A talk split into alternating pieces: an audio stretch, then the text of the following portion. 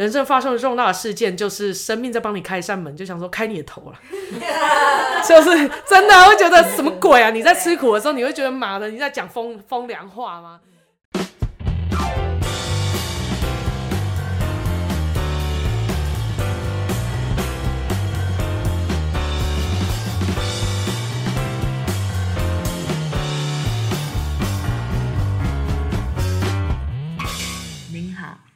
现在收听的频道是一场误会。好，今天要聊什么？今天想要聊什么，我们就请到阿九啦。阿九就是他身上也发生很多很多很多的事情可以聊，然后他在修行之前也发生非常非常精彩的人生故事啊。在他身体得了重病，然后工作产生因而产生巨大的变化，然后婚姻。种种其实太多了，他身上啊，亲子其实发生很多事情啊。那么聚焦一点，因为我们我们的来宾都可以重复来好几遍的嘛。对，对，对，对，对我们我们不红，所以我们其实可以，我们其实可以自己一直发通告，没有通告费。我我们都我们都不是需要通告费的人。好，那今天你就想你想要聊哪一个部分呢？因为我听就是阿九在我们这边修行，他其实也有非常多的故事可以分享。平常的时候，因为我们跟他太熟了，我们看到他成长的所有的历程，他的经历阅历啊，然后他实际上他身上发生的事情到现在，其实蛮多的诶。那你今天最有感觉，忽然闪过你脑中的是什么东西？想聊什么？嗯，想要聊我那个身体的变化，修行之后我的身体健康的变化。因为我昨天去做了健康体检，然后报告就出来。然后我的报告就是，嗯，非常的漂亮，然后就忍不住跟美惠分享说，真是太奇迹了，所有的报告都是已经是没有红字啊，所以就突然觉得对身体这块很有感，真的哦，嗯，他脸红，他太好笑了，好害羞，超害羞，好，没关系。红字这件事情好像大家都觉得没什么嘛，因为对健康人来说，没有红字其实还蛮简单的。但是其实呃，背景介绍一下，阿九他其实在几岁的时候，一百年吗？还是什么时候？你间质性肺炎就发发作，因为他是他本身是护理师啊，那他是麻醉麻醉护理师，然后他的工作，他那个时候也晋升了个小主管，就副护理师，所以他其实，在他们的这个医院哦，工作的时候，他其实压力蛮大的。然后做一个主管，然后他本身个性也是非常呃追求细节，然后尽善尽美、完美主义的人。所以其实他在工作上面非常的负责任，进进而的意思就是说，反面的意思就是说他压力非常的大啦。然后给自己的这个呃超时工作啊，然后给自己的负荷，即便是下了班。护理师回到家，他还是会做一些 paper 的工作，然后把他们科上面的一些 SOP 写出来。那个时候好像要更新，要调整一些他们科里面的 SOP。那他的一些操作的规则规范，他就要在本在那段工作的时间要把它做出来。所以其实那一段时间压力非常的大，就一直疯狂的工作，工作到有一天怎么了？忽然之间就。垮掉了，对，就是，嗯、那时候我的工时都是早上六点就到医院，然后晚上八点都还在医院，然后都每天都拖着疲惫的身躯回去。啊，那发病前就是就是在我的额头的地方，就我以为刚开始我以为是长那个卵条啊，然后我就想说，哎，头怎么长好几颗卵条啊这样子，然后就想说是因为我不爱干净吗？还是我最近压力大？然后照照长了卵条，结果它越长越多，长到靠近眼睛的地方的时候就开始长。那到发病的前两三天的时候，我就发现晚上睡觉怎么都睡不着，因为就好像头皮都有针在刺我。到最后一天的时候，那天晚上整晚都睡不着，因为就感觉有一百支针在刺我的头皮。然后那时候我还是隔天还是六点就去上班。我就想说，哎、欸，我是不是头，我是不是压力太大啊？所以就是一直在长，不不干净，就还想说要去做个头皮去角质，想说自己怎么这么脏。那个时候不是疯狂洗头？对啊，洗头一边洗就很痛啊，就边洗，那时候还不知道自己怎么了，就边洗头皮很痛，还在那闪来闪去，吹头发也是吹超久，然后完全就是没有觉得意识到自己是怎么了。那隔天去上班的时候，我有一个医生就看到我的头眼眼睛的那边又长了一颗，他就说：“哎、欸，你你这很严重哎，你这是头皮带状疱疹哎，你会瞎你会瞎的，你眼睛会瞎掉的哎，你要赶快去看医生啊。”然后我心里就想说：“真的吗？”我还跟他说：“真假？”然后我还是很淡定哦，还是很疯狂在拼命在我的职场上工作，不 care。我就想说，还是协助他。把病人弄好之后，然后弄忙完了一圈，把整个房间，就是我在开刀房工作，我就一圈 run 完然后，该协助的协助完后，我就出来就跟护理长讲说，哎，护理长，我要去看一下皮肤科，医生说我这很严重，可能会失明，我想去看一下，可以吗？然后他就说好啦，他就这样跟我回答。就我一去看了之后，医生就跟我说，哦，你这个要请假。我还跟他说不行，我们。医院缺人，我不可以请假哎，我不行不行不行，你给我抹药就好了。然后他还骂了我一顿，我就说，你知道你是会失明的吗？而且你的耳朵也长了一颗，你耳朵你会失明，你耳朵也会听不到，你要赶快住院，然后打针打抗病毒的药。原来我得了是头皮带状疱疹，是带状疱疹里面有很多种，然后有两种带状疱疹是。健保局给付可以住院打针的一个就是头皮带状疱疹，另外一个就是肛门带状疱疹啊。为什么顺便提一下肛门带状疱疹？是因为怕它会那个失禁，就是大便失禁，所以这是很紧急的。也就是说，这是可以健保给付叫你住院打针不用付费的。所以后来就因为这样子就发病了，就后来住了一个礼拜后就治疗，然后治疗那时候还在想说。诶，那我回去休息一个礼拜，我就要回去上班了。然后那时候我有，呃，我就回去休息一个礼拜的时候，美惠就打电话给我。那时候我就已经有进来，偶尔了三不五时进来休息一下。然后美惠就打电话来跟我说，诶，就关心一下我身体状况怎样。但是我那时候就非常的疲累，我就跟他说，医生跟我说叫我要休息这样子。然后他就跟我讲说，他就收到我的频率，就说觉得我还想要再继续拼命工作。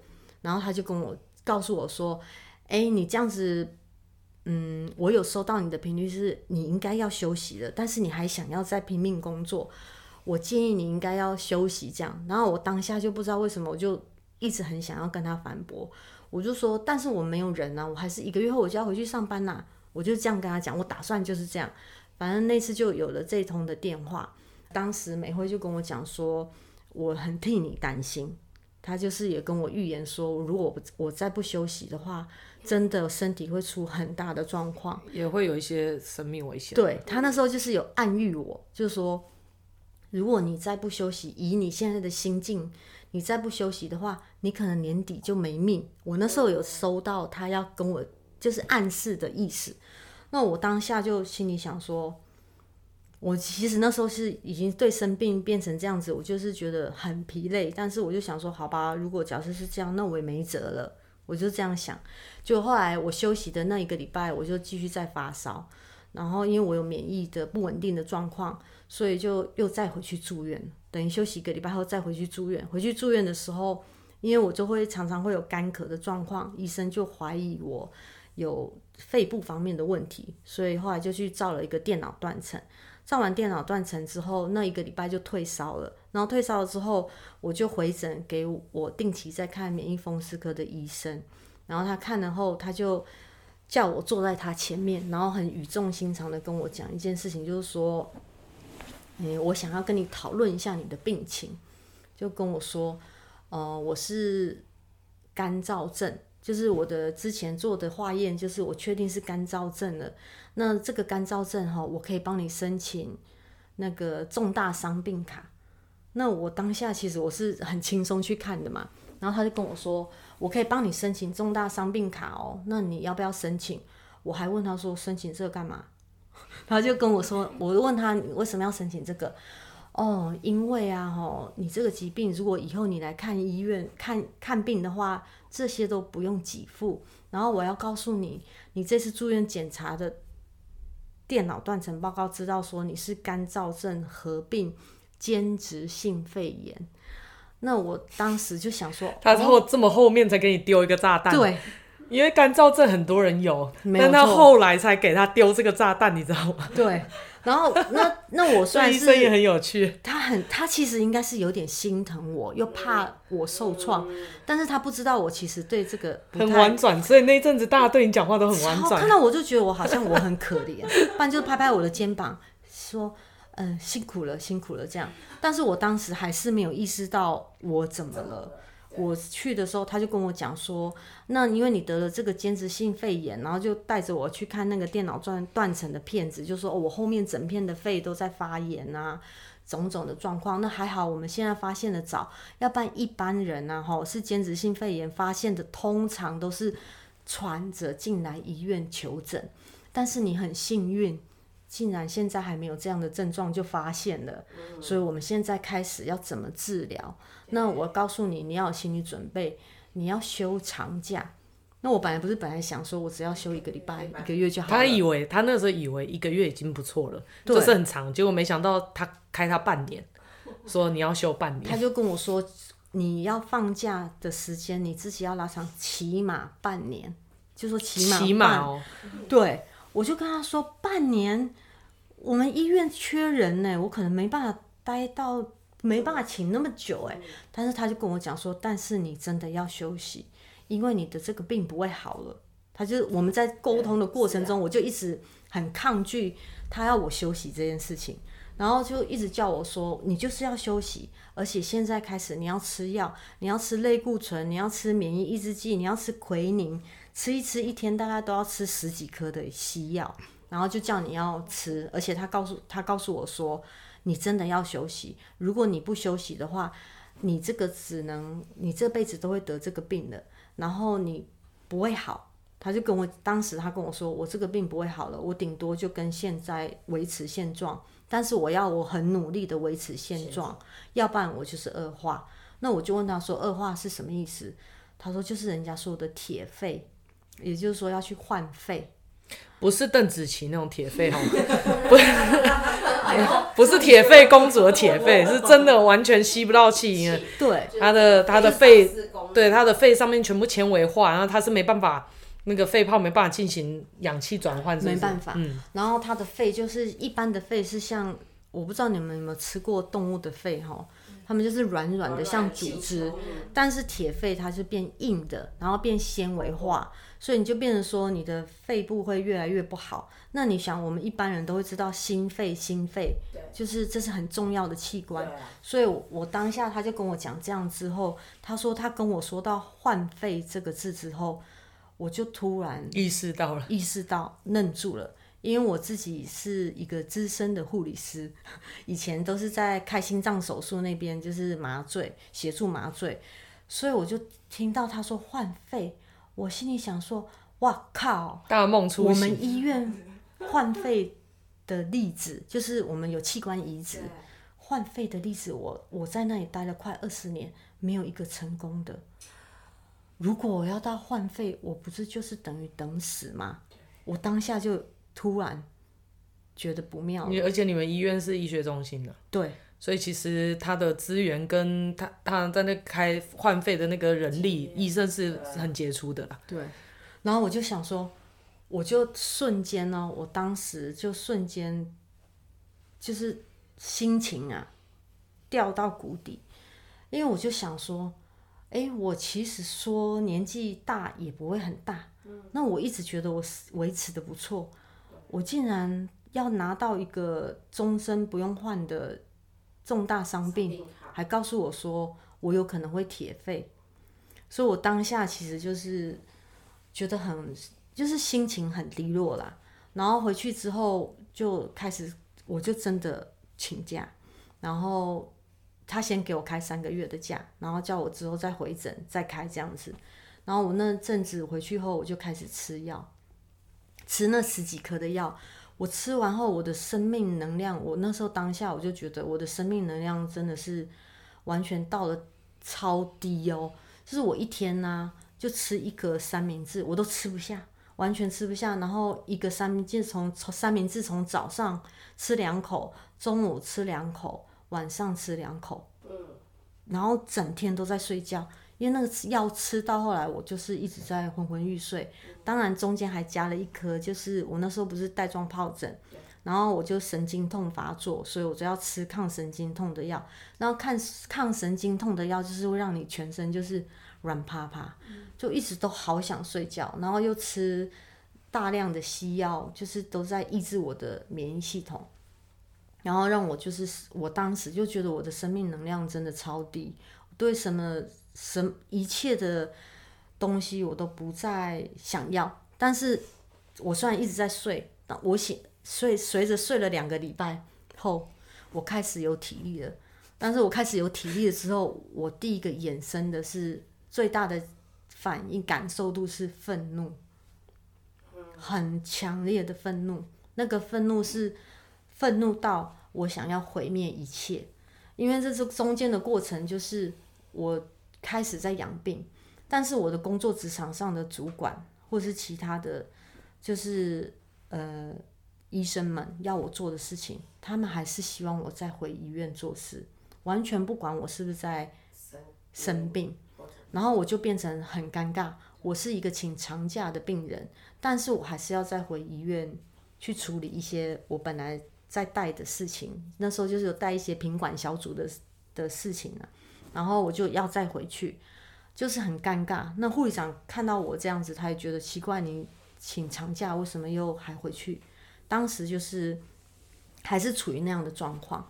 到最后，我就突然明白一件事情，我就因为我都是拖着很疲累的身躯回医院处理事情，再回来养病。然后到最后快一个月吧，我就突然觉得，其实根本没有人在意我的身体怎么样。他只在意我有没有功用，然后我就开始超愤怒的啊！我愤怒到，而且不是还有发生回去工作，人家知道你这肺炎之后，还会有些人说：“哎、欸，你这个会不会传染？”对，我刚发哦，刚发病的时候，我带状疱疹第一个礼拜，我那天医生跟我说叫我要住院，我还是跟他说好，医生让我回去处理一下。然后他就好，你等病床。那我们一般有床是中午十二点后才会有床。我那时候看完医生是九点，我就回去医院继续处理我的工作。然后我回去就跟主管说，医生叫我要住院。哈，他就第一个反应就是这样。他说，但是我真的要住院，因为他说我再不住院，我眼睛就要瞎了。我已经视神经吃到了嘛，神经吃到，病毒吃到视神经。对，然后我就开始做事情。我就一直做事情，做到等到通知我去住院。那我后来住院的时候，就是某主管就回来看我，看我的时候，他就当下就说：“哎、欸，你这带状疱疹会不会传染给病人呢、啊？”他第一个反应是这样，但是我那时候其实是很痛啊，就是针一直在刺我的头，超痛的。我就跟他说：“医生说不会，我有问过了，医生说不会。”我就这样子回。所以当时你会觉得。你好像为这个职场卖命，我真的是一直很疯狂在工作，以为以为自己多重要。医生说服我要放假，我还想说不行，缺人，我不可以，不可以，不可以放假这样子哦。然后到后来，我到快一个月的时候，我就一吃药吃到后来，我的意志力变得很薄弱，然后我就觉得后来我就衍生到放弃这件事情。我当时就觉得。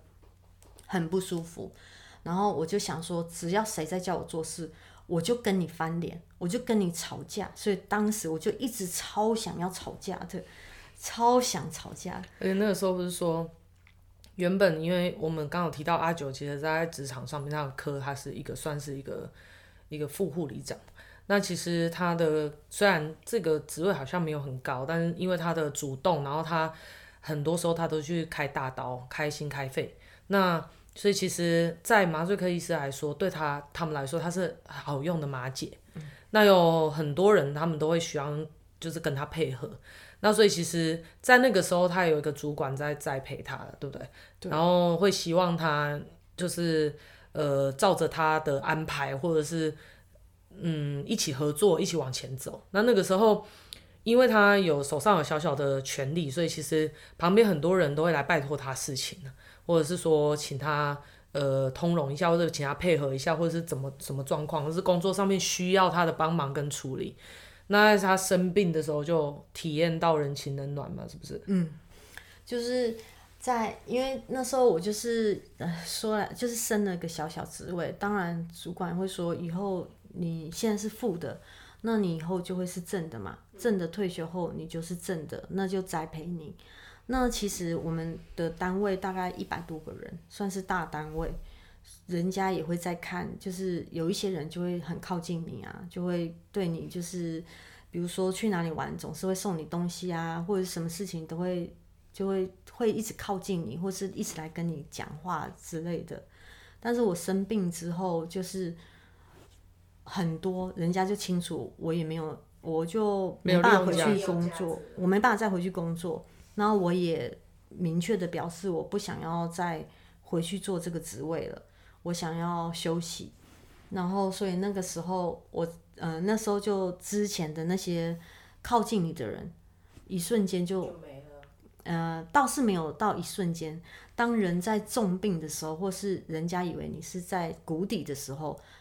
会有一些人真正关心你的人会一直存在，他还是会关心你。到现在哦，我到现在已经经过了三四年了，当时还在关心我的人，到现有有一部分人，他真的关心你的时候，他会一直在你身边。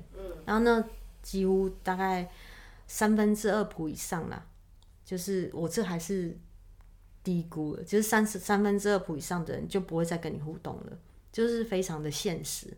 然后，当然，在有一些主管，他们也会觉得你已经没有利用价值，你不够积极，你不是我要的了，所以他就对你就是他花那么多心力栽培你，对了，对，但是后来就没有照着他的想想象中的，其实是可以理解的啦，因为毕竟在职场上总是希望能够有有用，然后堪用的人啊，那你现在已经不想要这么做的时候，他也不需要花心思在你身上。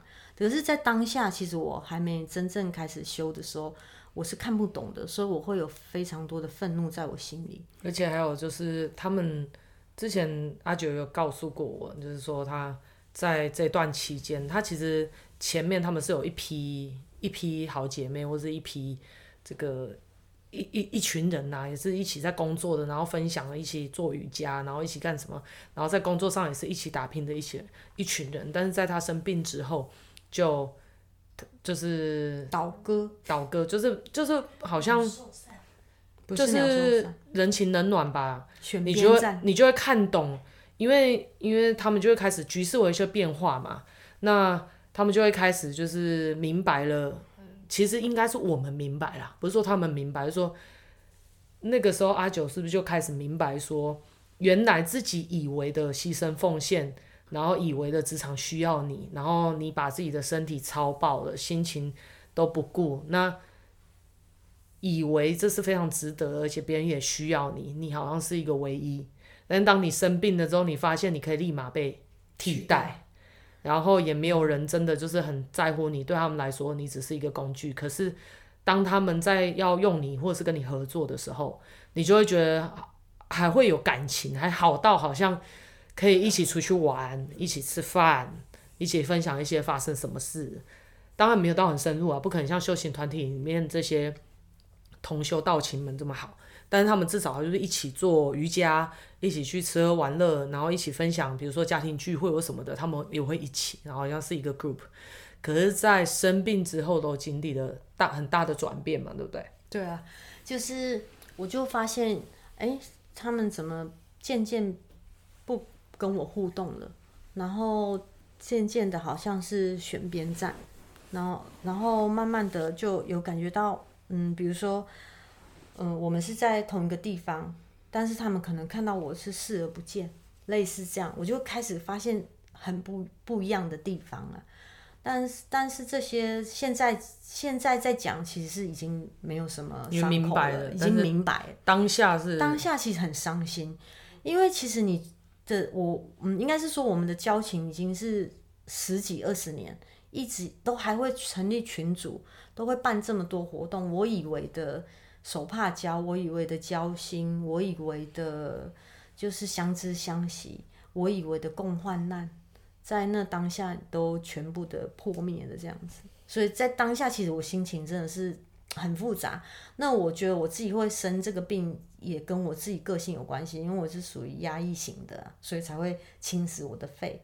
那就是对一般外面我的我的同伴们，我的一些好朋友们的反应状况这样，当下有我很多的不明白跟怒啊。当下这是其中一个怒怒点。其中，然后另外就是，哎，补充说明一下，哎，可能大家不知道知不知道间质性肺炎？那就像现在大家都很很害怕 COVID-19，它就是肺炎的一种，啊，只是新冠状病毒这个肺炎是用病毒，它是传染性的。那你们就会知道说，为什么大家都这么怕得这个肺炎？因为它会让你的肺就是都没有丧失功能，那很年轻就开始喘，然后而且它是不可逆的。所以其实你知道，肺真的是非常非常重要，它不是像其他的地方，那肺等于就是你的心肺这两个东西，就是我们主要的器官，嗯、然后这台其实非常非常的重要。那你们就会在网络上看到一些 YouTuber，他们可能得了新冠之后，他们就会开始分享，他们连讲话都会喘。那那这个是病毒的部分，那你就可以理解。就是肺炎它的状态啊，只是间质性肺炎，它并不是传染来的，它是压，它是压力太大，它是它的免疫自体免疫出了失调，出了问题，那他的细胞去攻击他的肺，然后而产生的，所以他是不会传染，但是。可想而知，他为什么会拿到那一张就是重大伤病卡？听说上面那个日期是九百九十九年才需要换，也就是说他死了都不需要换，然后终身呐、啊。我已经转世了好几世，但是终身都不用换的。那那我我之前有陪过阿那个阿九去免疫风湿科去看病，确实哦，像他这么年轻的很少。嗯，我外面外面看到的都是阿上阿伯。那种年纪的，然后他们都是拄拐杖，不然就是人家推他们来，大部分真的都是这样。然后有的就秃头啊，或者是白发斑斑白这样子啦。然后真的，他他他是算很年轻，所以其实他那个时候就是很沮丧。嗯。然后另外一方面是也是气自己没办法再继续工作的，对不对？对啊。然后气自己，因为他们职场上面会有一些人，虽然都是医护人员，但是他们的想法会觉得。你很弱啊！你怎么没有把自己照顾好？然后你怎么你怎么会让这件事情发生在你自己身上，以至于你耽误到工作，或者是以至于你把我们之前我们说要培养你的这个计划的破坏，对不对？然后你没有办法再继续继续为我就是工作卖命，继续把我们的 team 弄好，他们是不是会这样子？我觉得这就是职场文化，说实在也是蛮合理的，对啊。但是讲到职场那边。我后来就在休息，然后讲就是大概休息一个多月后，那之前生病前病假的时候，不是有跟美惠联络过？那休息这段一个月的时间，呃，都没有再跟美惠联系的。但是有一天，就是呃，美惠就是有定一个礼拜会有一个时间会共修，然后就连那一次就突然就问我说，呃，要不要？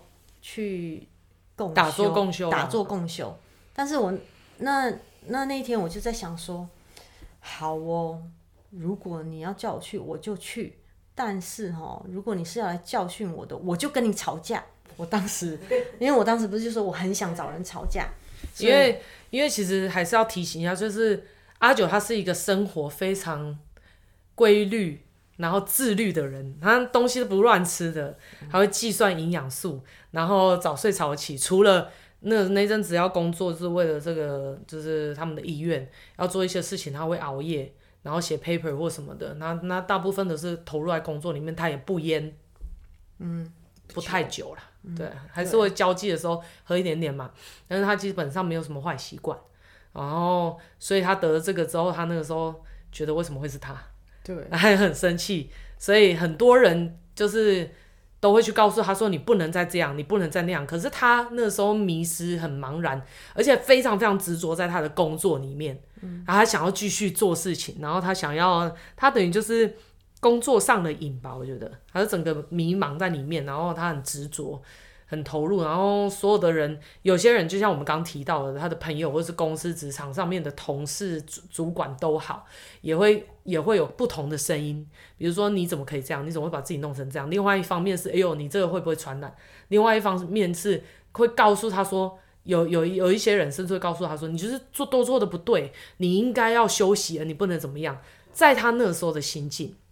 也许别人是关心，但是在他那个时候的心性，除了人情冷暖之外，他对他自己来说，他会觉得非常的沮丧跟愤怒。因为真的，我觉得如果平常有在抽烟的人得肺癌，好像都不会觉得那么那个，就觉得啊，时间到了，呵呵，我就知道，哈哈哈，真的真的不能铁齿啊！你这样子，就自己还会稍微拍谁一样，你绝对不会听到说那个抽烟的说，妈的，为什么是我得肺癌，不公平？对，但是就是会是好家庭主妇。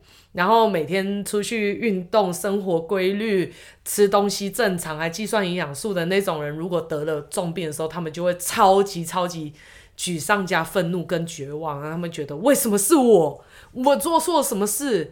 我平常很认真的工作，很认真的生活，对人很和善，人又负责任，叭叭叭讲了一大堆优点说，但是为什么是我得？那我们常常在讲阿九，在我们眼里，我们就常常在亏他，他就是一个真善美的代表。对，他的本名就是真的很真善美啦，所以我们就在说他是是一个这样子的人，所以我们刚才讨论说他提到说他是非常非常愤怒，那愤怒有好几个层面，好几个原因。对，那其中一个是他真的觉得自己怎么为什么会是我，我到底做错什么事情？所以那个时候他说不要来教训我，他其实心境是不是就是这样？他觉得不要再跟我说教，我不想再做任何事情了，因为我觉得。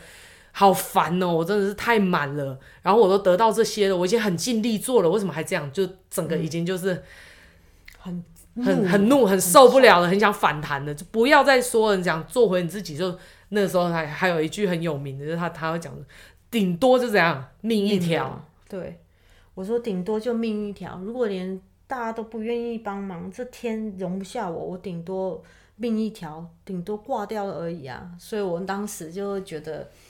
我因为我真的也是常常会问我自己，说我为什么会得这个病？因为我自己常常觉得我对人从来没有恶念，我都是觉得我如果能多多帮忙，我就多帮忙。在职场上我是这样，在生活中我也是这样子，我从来没有想要去害别人或者是什么样的状况，但是就发生这样的事情，而且是他给你下个诊断，你就是这样子，你没有办法去告诉跟他商量说，哎、不要这样子啦！不要让我得这个病啦！你可不可以让我换另外一个嘛？或是肺炎就好，不要间质性肺炎。哦，好了就好了。对啊，然后所以我当时其实有太多不明白，问号在心里。所以那时候美会找我那天去共共修的时候，我就想说好，我就去。然后那是那天还是我放假一个月第一次出门，除了去医院外，我就第一次出门，我就去了之后，我就想说，我带着这样的心态去找他。就那天共修的时候，因为大家都有共修过，所以都清楚时间一到，然后那堂课记得好像就是找一个人跟你就是感受对方。那刚好那一天感受我的人，他自己也生病过，所以他就。好像感受他也是癌症，他对他也是癌症，然后他是乳癌，乳癌后来好了啦。对，对他也是修行，然后就好，就是他他当然有他有做手术，但是他复原的非常好。对，然后他是在复原的时候就刚好跟阿九坐在对面。我们那天安排的课程是就是随机坐在对面，如果对某个人忽然之间你有感觉，就是坐在他对面感受他，那他跟你是。非常有共振才可以这样，没有错，你就真的很刚好，就就是超级。那那个人并不知道他生病，不知道，他就是莫名的去坐在他前面，嗯、对，然后莫名坐在他前面就感受到他，对，然后他，我记得他感受到结束之后，他就眼睛张开来，然后他就跟我讲，我还记得当时的画面，他就跟我说，他就拍拍我的肩膀说，啊，辛苦你了。我感受到你好辛苦哦，辛苦你了。然后他还掉眼泪哦。那因为我本来是要去吵架嘛，所以哎、欸，他突然这样跟我讲后，我的心就有一点点怪怪的。因因为我跟他不熟，他又这样跟我讲，然后我就觉得我有一点点怪怪的。然后我就那个想要吵架的心就好像有一点点变化了这样子。然后我听完后是有点想哭，但是我还是没有哭出来。然后时间到了后，我也不想要参与共修完后的心得分享，所以我就是时间到，我我看一下时间啊，快要结束了，我不要留下来跟大家心得分享，所以我就要走了。那我要走的时候，离开教室，然后美惠就来跟我说，我本来想说美惠要来跟我说教。美惠有可能要跟他讲说，你就是这样那么固执，对你怎么怎么？他以为，因为他那一阵子，他那一阵子碰到的人都这样，就是会跟他说，你为什么就是不听话？你就是怎么样，就是怎么样？你就是因为怎么样，你才得这样。他已经听到，他已经很沮丧，然后再加上这一大堆话，就整个已经要爆炸。对他就以为我会跟他讲这个话，然后结果我就跟，因为我一走出来，美惠就走向靠近我，就问我说：“哎，要要回去了哦？”他也不会，我就想说，我以为他跟我说：“哎，怎么不留下来心得分享？”我想说，你只要讲这句话，我就要跟你吵。但是他就说：“哎，你那时候到底要骂我什么？”我想说，我也不知道，我就是要跟你吵，因为我心里想说，如果连神明也不帮我，我也无所谓，反正我命一条而已。那时候就怨天尤人的，啊、就觉得神明也不帮他。真的，我就不在意，所以我随便你想要讲什么，我就是要找机会跟你吵架。然后可是你就跟我说你要回去了，喔，声音超温柔的。然后我就想说，嗯，对，我要回去了，还好吗？我我就说，嗯，还好。因为他这样反应，我就不知道怎么反应。然后他就跟我说：“好哦，那你回去要小心一点，来抱一下。”你知道他这样跟我讲完后，他说他抱我一下的时候，你知道我就痛哭流涕。啊，现在讲其实有点想要哭。我就好像觉得从生病到现那一个月，只有他知道我怎么了。其实也很荒谬啊，他就只有讲一下说：“还好吗？”来抱一下，好像他知道我这一个月我我的心境，我我对这世界的怨跟怒，他好像知道了，然后他就跟我说：“好哦，那就跟我说拜拜。”然后从那一刻后，我就开始修行了。对啊，当我开始修行了之后，就开始神机就开始一直出现这样子。这个很神奇啊，因为、嗯。因为我前阵子吧，我很关心阿九啊，所以其实我也很，当然是很关心，然后当然也是好奇，当然也是种种很多事情，很多很多夹杂在一起，我都会陪他去，你知道吗？陪他去免疫风湿科的门诊去看诊。那跟大家就是分享一个好消息，嗯，就是他，哎，那个时候是他兼职性肺炎嘛，那他照了几年的这个。那个四年。断电脑断层，那最新这一次我们去的时候，他的那个发炎的部分白白的那个发炎的部分都没了，就是康复了，很神奇耶，这是真的。那我们那个时候我听到的时候想说天哪，就是虽然神明有跟我讲真的，但是你知道人虽然我们是办事的，已经见过很多神迹，但是我在当下心情是超真的很替他开心，然后然后。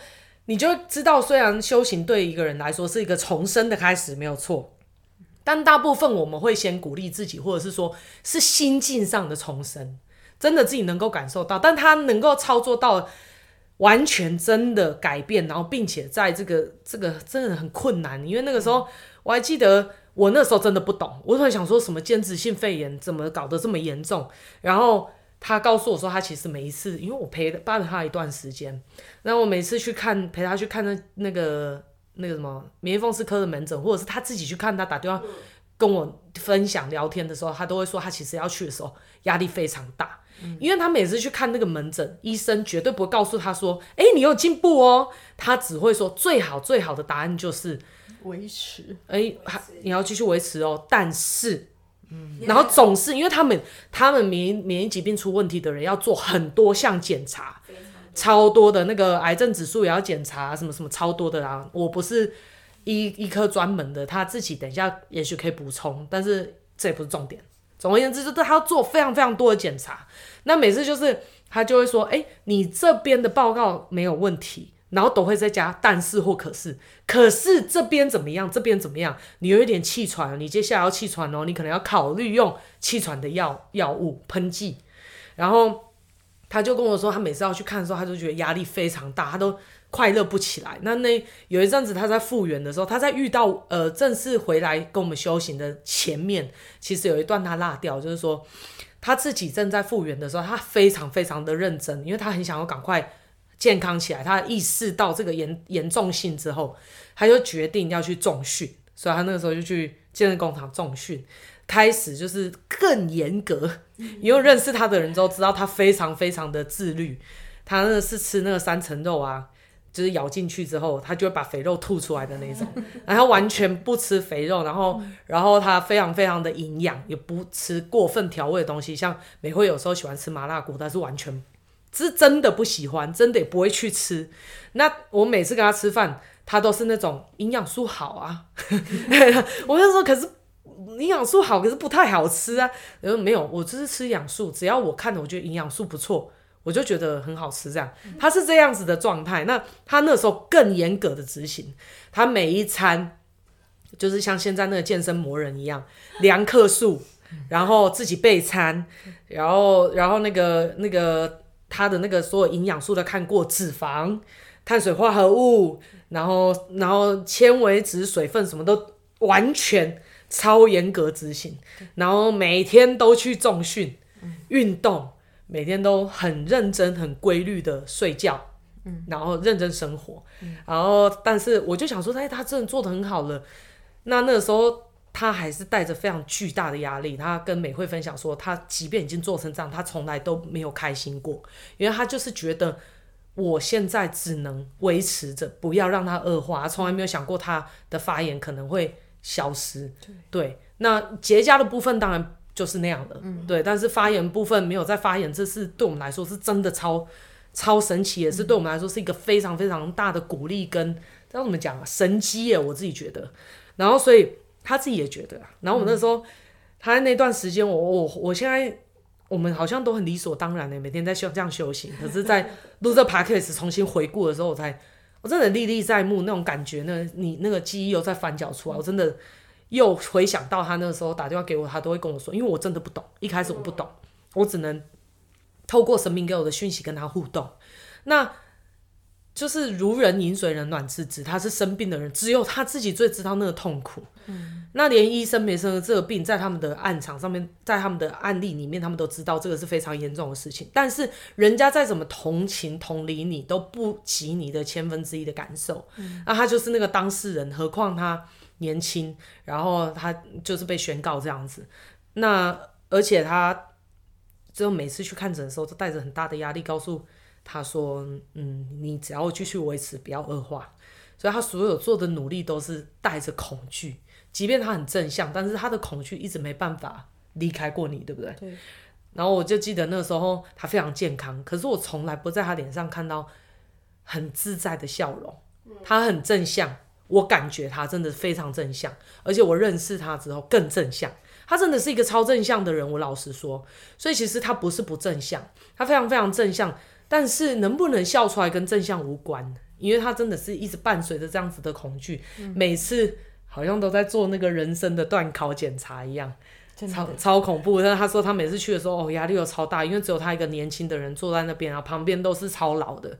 每次进去都不会有好消息跟你说，哎、欸，你好喽，很不错，你可以不用来喽。他都不可能，然后只是会说，哎、欸，继续维持，好像就不会跟你说很棒。他会说你继续哈，继续维持，继续继续。但你知道吗？你只能继续。呃，可是这边还需要注意什么？那。这段历程真的很神奇，过程当中他开始修行，他慢慢就是因为刚刚那个互动之后，他就开始回来修行。回来修行的时候，他们一开始啊，因为我们你们也知道，我们呃有神明有安神的，一定会有香啊，所以其实我们打坐的地方，它就会有一些烟，它会有烟，就是因为我们会拜拜，所以它就会有香。那对肺炎的人来讲，他会刚好是那个时候就是刚痊，就刚嗯出院了，不要不能讲痊愈，他真的不会痊愈，他。开始可以正常生活，不再蔓延发炎这件事情，那他就回来共修。那他必须要非常非常注意，就是这个环境。所以他其实那时候很担心，说我在这么烟的环境会不会在导致我的这个肺严重啊什么的。那他嗯，就怎么样，就遇到我们老师啊，他们就去在休息的时候，我们就带带他去找老师。然后老师是要告诉他说，你是在代修的人，嗯，然后那那时候加持啊、技改下去，是不是就也开始有感应呢、啊？就有所谓的灵动，嗯，然后老师告诉他说他是要修的，对，原来他没修，后来就发生间质性肺炎，那又再重新连上心灵的这一件事情之后，他当下他那个时候他是不得不修嘛，对不对？对，因为你有退路了，没有退路了，你。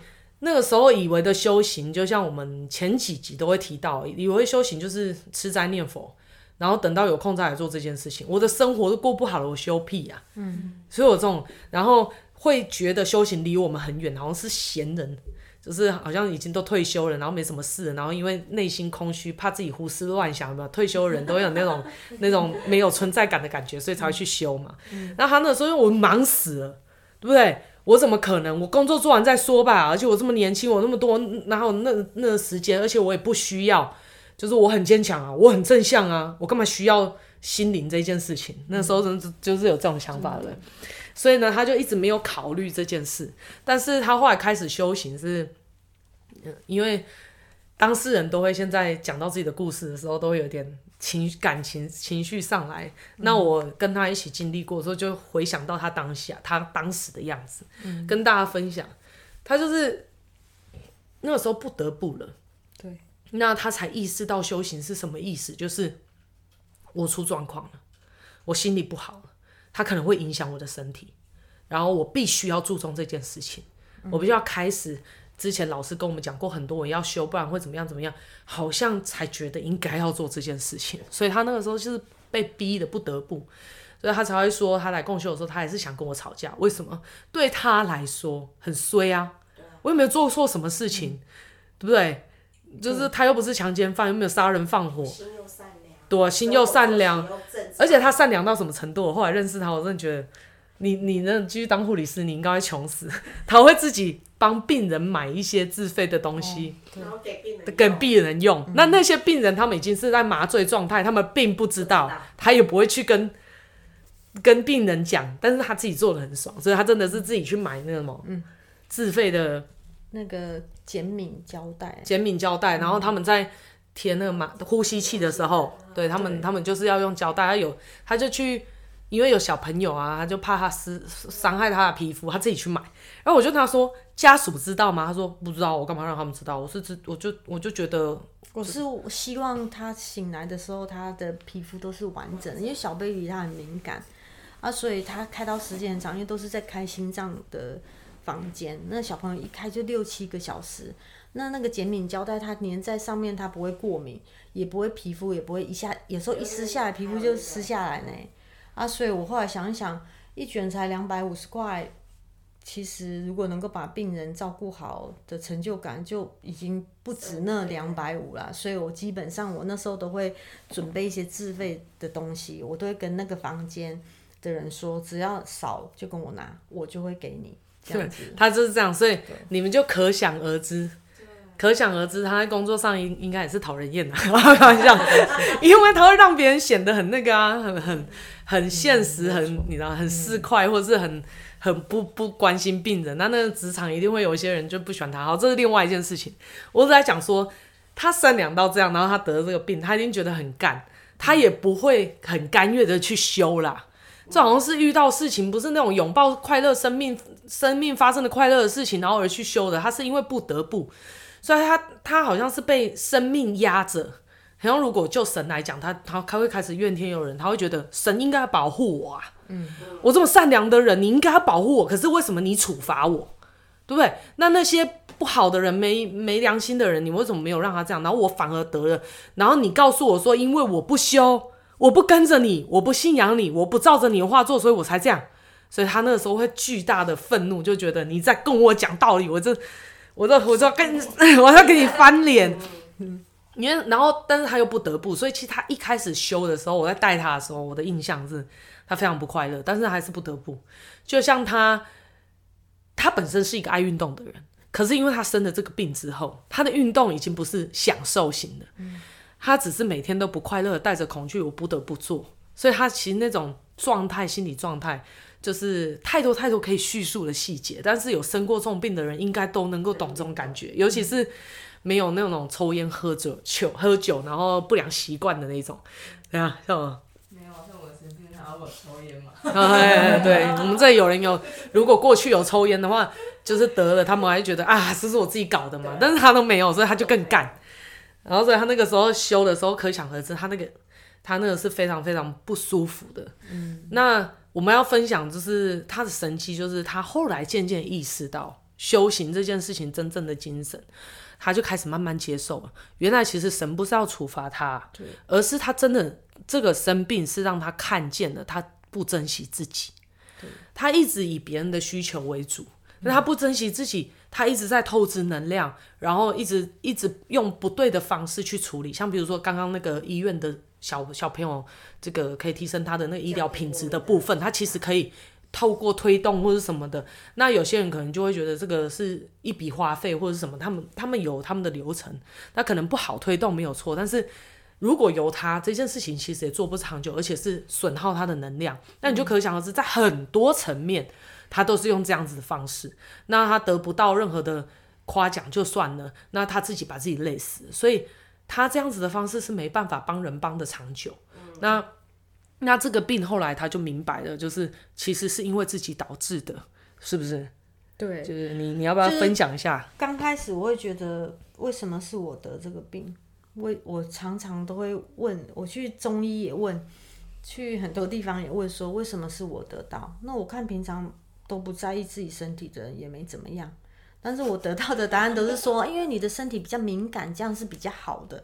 那我想一想，这答案也很瞎，总是没有办法满足我心里的，就没办法疑问，不公平的感觉啊，不平衡。然后我就我就想说，循规蹈矩的人就要活该受罪吗？这不可能是这样的道理。但是我进来修了之后，我才明白一件事情，我终于明白我为什么会得免疫疾病，我为什么会。得免疫疾病后，又会特别侵蚀我的肺，因为过去从我从小到大，我就是一个非常压抑的人，然后我是不擅长表达，我害怕冲突，因为我从小原生家庭就是都是在吵架环境中成长，所以我害怕冲突，不敢面对冲突，然后我认为只要是冲突就是不好的，所以我自己最后我都会养成我会压抑，在任何的。呃，包括我的职场，还有我的婚姻，跟小孩子的关系，跟朋友的关系，通通都是这样。所以我我就看到，我其实我到后来我就有知道，说我开始明白，我会得这个病，是因为我过度压抑我自己。而且当我压抑自己的时候，我都会想说，好，你们都可以不用做。我可以做，反正我永远都会觉得我我可以自己做啊，我能做到我就尽量做，我就尽量耗尽我自己的能量。但是我知道我可以做，所以我就会选择一直耗自己的能量，然后或者是压抑自己。你们不做没有关系，我沟通不了没有关系，我就做，反正我就可以一直做。我只要眼睛张开，我就一直做，一直做，一直做，傻傻的做，没有智慧的做，耗能量的做，到最后我身体累了，在抗议。其实，在得这个间质性肺炎之前，我有几年的潜伏期，就是我脸都会常常过敏。其实那时候就是个警讯了，但是我还是一意孤行要这么做。做到后来，我把我身体操坏了。我身体的保护机制是它不能再让我受伤了，我不能再这样透支下去了。所以我的免疫系统变成怎么办？它必须要捍卫起来，它变成强壮起来。当它强壮起来之后，它搞不清楚状况，然后就。连我自己也攻击了，因为他变强大了，他就不知道，就是整个乱了，他就开始攻击我自己。但是攻击我自己也最后也只是让我意识到我该要停止了。可是我就是个，我就是自己太铁齿，我我觉得是我自己个人的问题，然后让我自己，其实我身体一直发出警讯，但是我就是一直都忽视了，不去面对它。最后，他必须用这么强大的状况告诉我，我该停止了，不然我就没命了。那我，我这辈子来不是这样子过我的人生，所以我觉得到后来修到后来的时候，我开始看见、明白一件事情，就是，嗯、呃，我进来开始修行之后，呃，神迹发生在我身上，我开始慢慢的不再像过去那么压抑，然后学着怎么跟人家沟通。面对冲突的时候，我可以怎么去处理。到后来就是开始神迹在我身上，就是我的抽血报告就是越来越稳定。然后我本来吃十几颗的西药，好像在两个半月的时间，我就断然把我的西药停掉。然后我的西医也觉得很震惊，就说你都没吃了，你确定你都不吃了？我说对，我我不吃了。然后我甚至跟他说，我现在开始看中医调理。然后西医就有点傻眼，但是我这个医生人很好，他就说好哦，那你如果有什么状况，你要跟你的中医说。然后你如果特别那边状况不稳定，你要跟他说一下，叫他帮你调一下药。所以我其实也遇到。不错的医生，他就是没有阻止我，因为很多免疫风湿科的医师他不准病人吃中医的药，但是我的这个西医他说 OK，然后我后来就是也搭配中医这样调理，再加上修行，然后再运动，当然这过程中当然太多点点滴滴，但是修到呃两个半月后，我就开始开始的神迹就是蛮明显，就是我药停了，药停了之后，然后我就开始看到我自己的状态。然后到最后，其实现在在这里录 podcast，其实我是感谢我这场病，它是老天爷给我的礼物，真的，对啊，如果没有这个礼物的话，当然还有后阶段，除了刚开始的神机，让你的血液报告变正常，变变变越来越正常。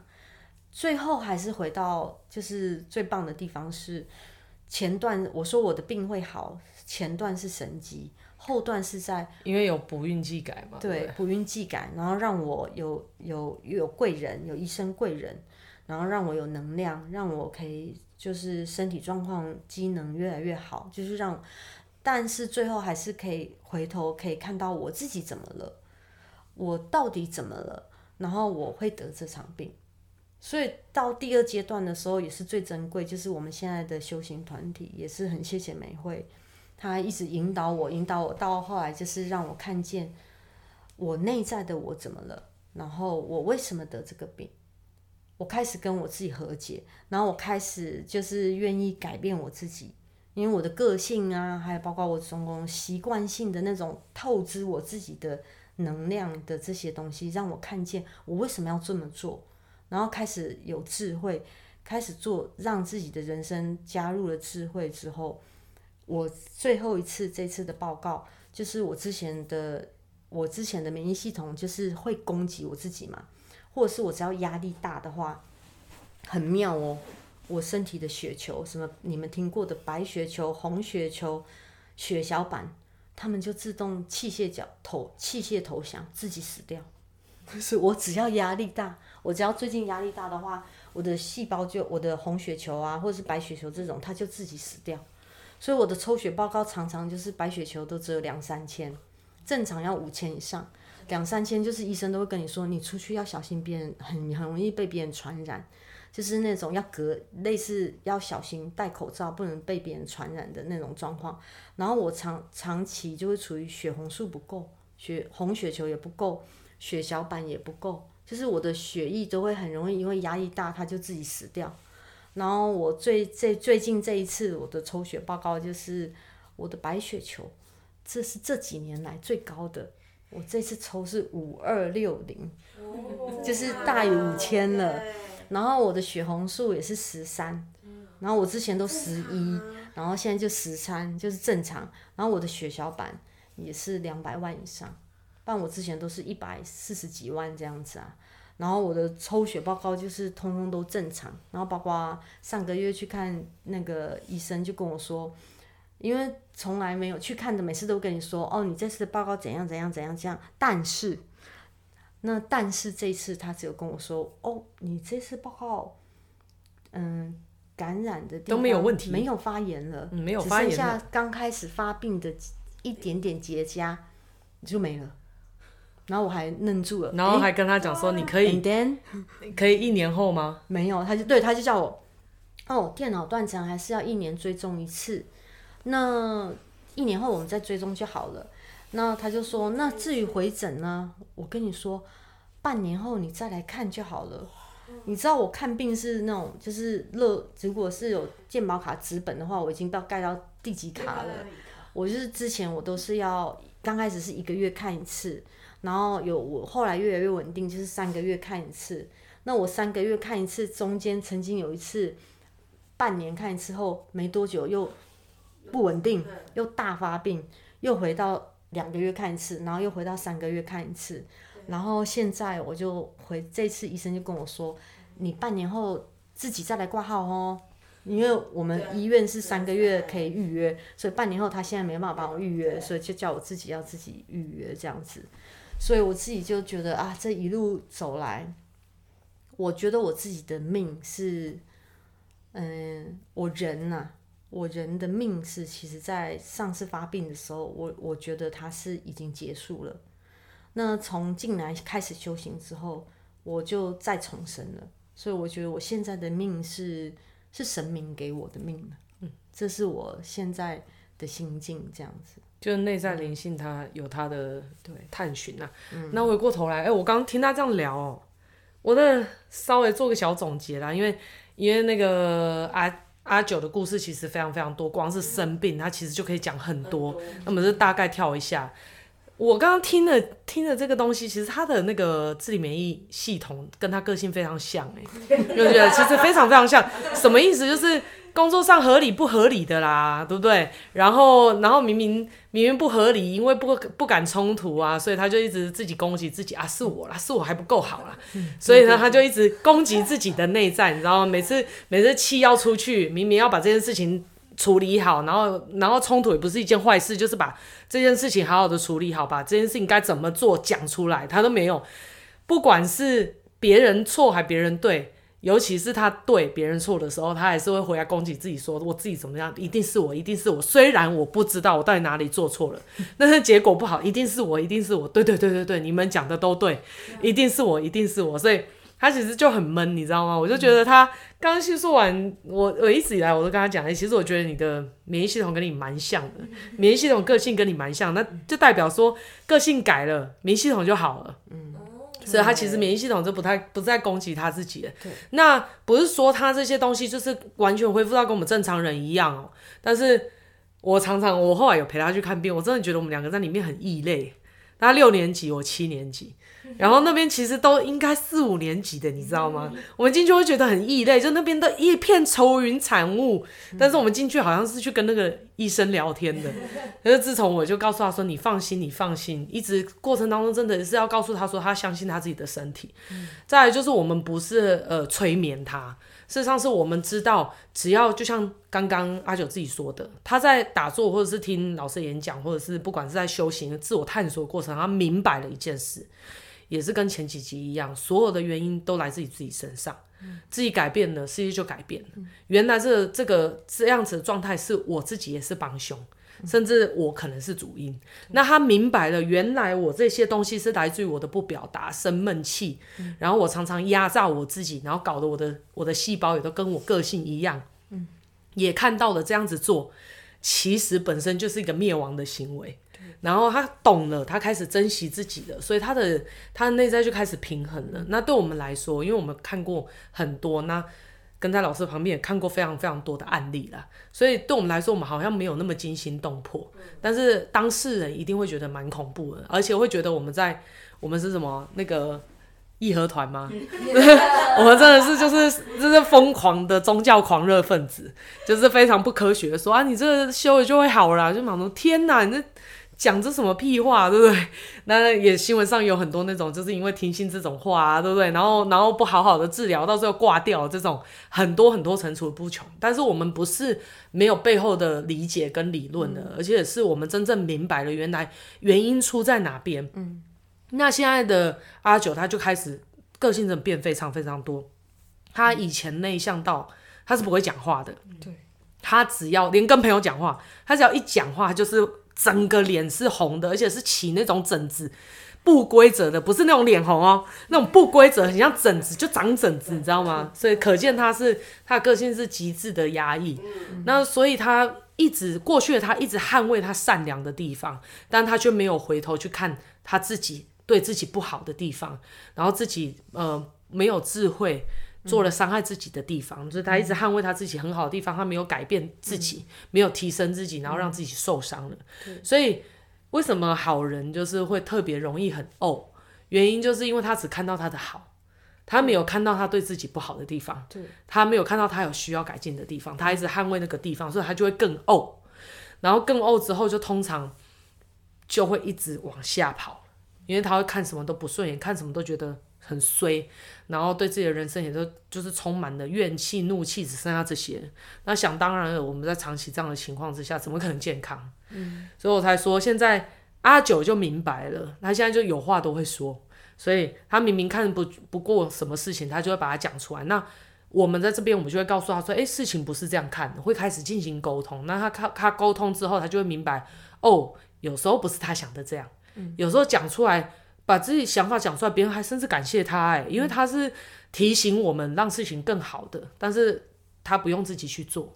你懂这意思吧？所以开始身边人也开始慢慢珍惜他。就在这个过程当中，这是其中一个点，让他。开始身体平衡了，所以就是也在这边跟大家分享好消息了。但是主要就是他，他其实私底下有很多。跟我分享他很多对修行的感受。那修行其实不是那么狭隘的定义，而是最终他还是讲到，虽然你一开始的时候是靠老师啊，或者是美会这边神明，就是等能量直接介入，嗯，不管是祭改还是补运都好，是让他直接获得一个能量可以去度过这一关。但是人如果没有改变自己的思维习性的时候，那个东西是不会根治的，而且它会显现在别的地方，再重来一次。那是因为就是阿九他有他有继续在修行，那修行就是简而言之，他有自我探索，嗯、然后跟修正自己的个性，嗯、然后把开始爱自己，开始对自己好，然后他开始敢冲突，开始敢面对他自己的懦弱，开始愿意看见害他自己变成这样的不是别人，嗯、开始从他怨恨就是就是大家的人情冷暖开始释放。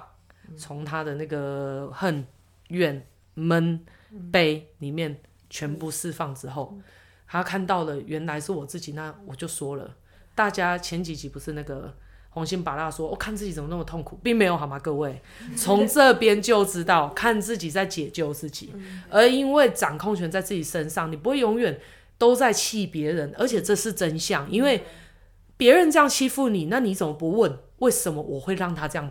欺负我，嗯，我到底是做了什么？有那个频率，别人会欺负我，嗯，那我是不是应该要好好出来保护我自己？嗯，我没有去伤害别人，但是我也不需要为了为了就是讨好别人，或者是要周全，然后伤害自己吧。嗯，总是有一个好的方式是大家都好，然后不需要这个样子啊。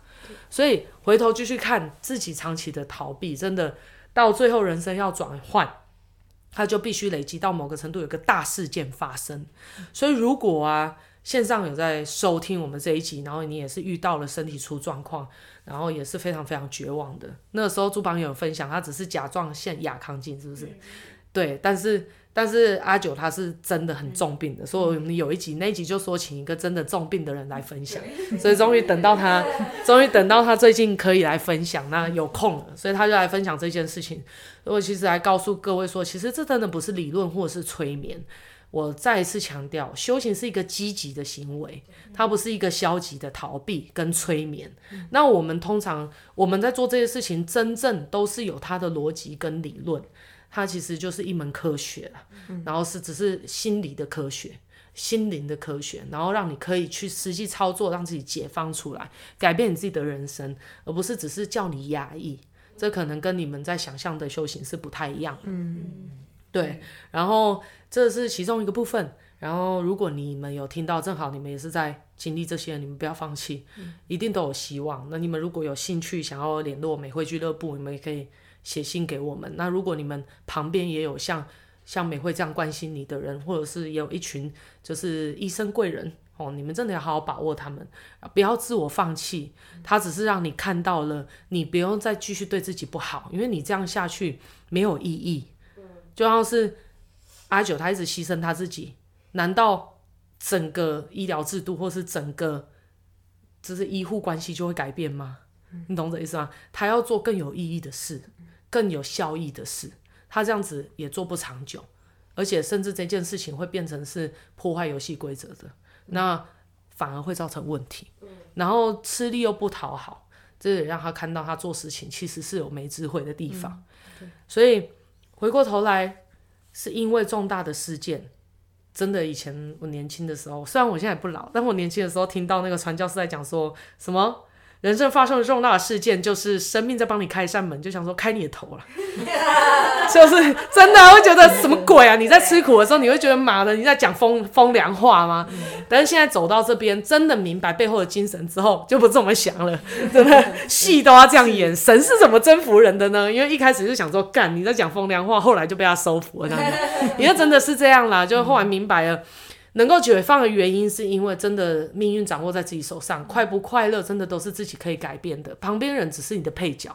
但是当你愿意整个敞开心来看这些发生什么事的时候，你真的可以把这些很悲伤的事情变成礼物，而且从而你真的可以重获新生。那现在阿九他也透过这些事情，他的经历也都在分享给旁边的人，帮助他们。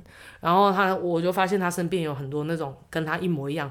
压力很大，已经急性要生重病，跟已经生重病的人，我就觉得他非常非常棒。他在帮别人的过程当中，就像我们上一期朱榜眼说的，他是在工作上帮助别人。嗯、那阿九他是发挥他自己防疗的这些能力，然后去帮助别人，甚至是心灵的陪伴，嗯、然后分享一些自己的阅历跟经历也好。他旁边的人都有受到疗愈，然后也有受到释放。然后如果他们想再更进一步的时候，阿九都可以帮助他们。嗯、那看到别人也变好，对我们来说也是心灵的滋养。所以呢，阿九现在已经不是以前的那样子的状态。所以他现在，如果大家有认识他的人，真的会觉得他差非常多了。嗯、好，那最后这集有点超过时间，不过没关系。只是最后还是要告诉大家哦。如果你生命遇到了什么很重大的事件，你觉得它非常非常的不好，然后你也很低落，我觉得你呀真的好好珍惜自己。你已经受了这样子的苦了，你真的不要再让自己陷入绝望。人生是有希望的，你只要愿意去寻找，也愿意开始走，旁边有人可以协助你。其实生命的转换是可以一线之间你就。上天堂很广阔，甚至活出一个不一样的风景。那你们绝对要珍惜自己，要爱自己，爱自己是最重要的。然后不要对自己失去希望，因为生命真的可塑性非常非常的强。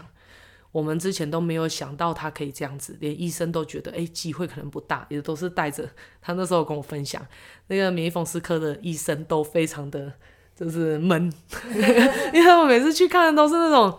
很凋零、很痛苦的，他们自己看久了，正向也很容易变得不正向，嗯、所以他们其实也很难。你去想嘛，那个环境他怎么可能还嬉皮笑脸、很正向的给你，这样很同很没同理心，嗯、也很怪。嗯、所以其实那个整个氛围真的会让人家整个往下沉沦。嗯、但是还是有另外一个活出不同生命的状态的人，嗯、在面对了同样的病的时候。嗯、所以呢，最后这一集就。还是把我们的希望、我们的喜悦分享给大家啦。那今天就先聊到这边，下一集还是会继续请阿九来分享，然后把他很多东西、故事也都可以跟大家分享，好不好？那今天就到这边喽，拜拜，拜拜。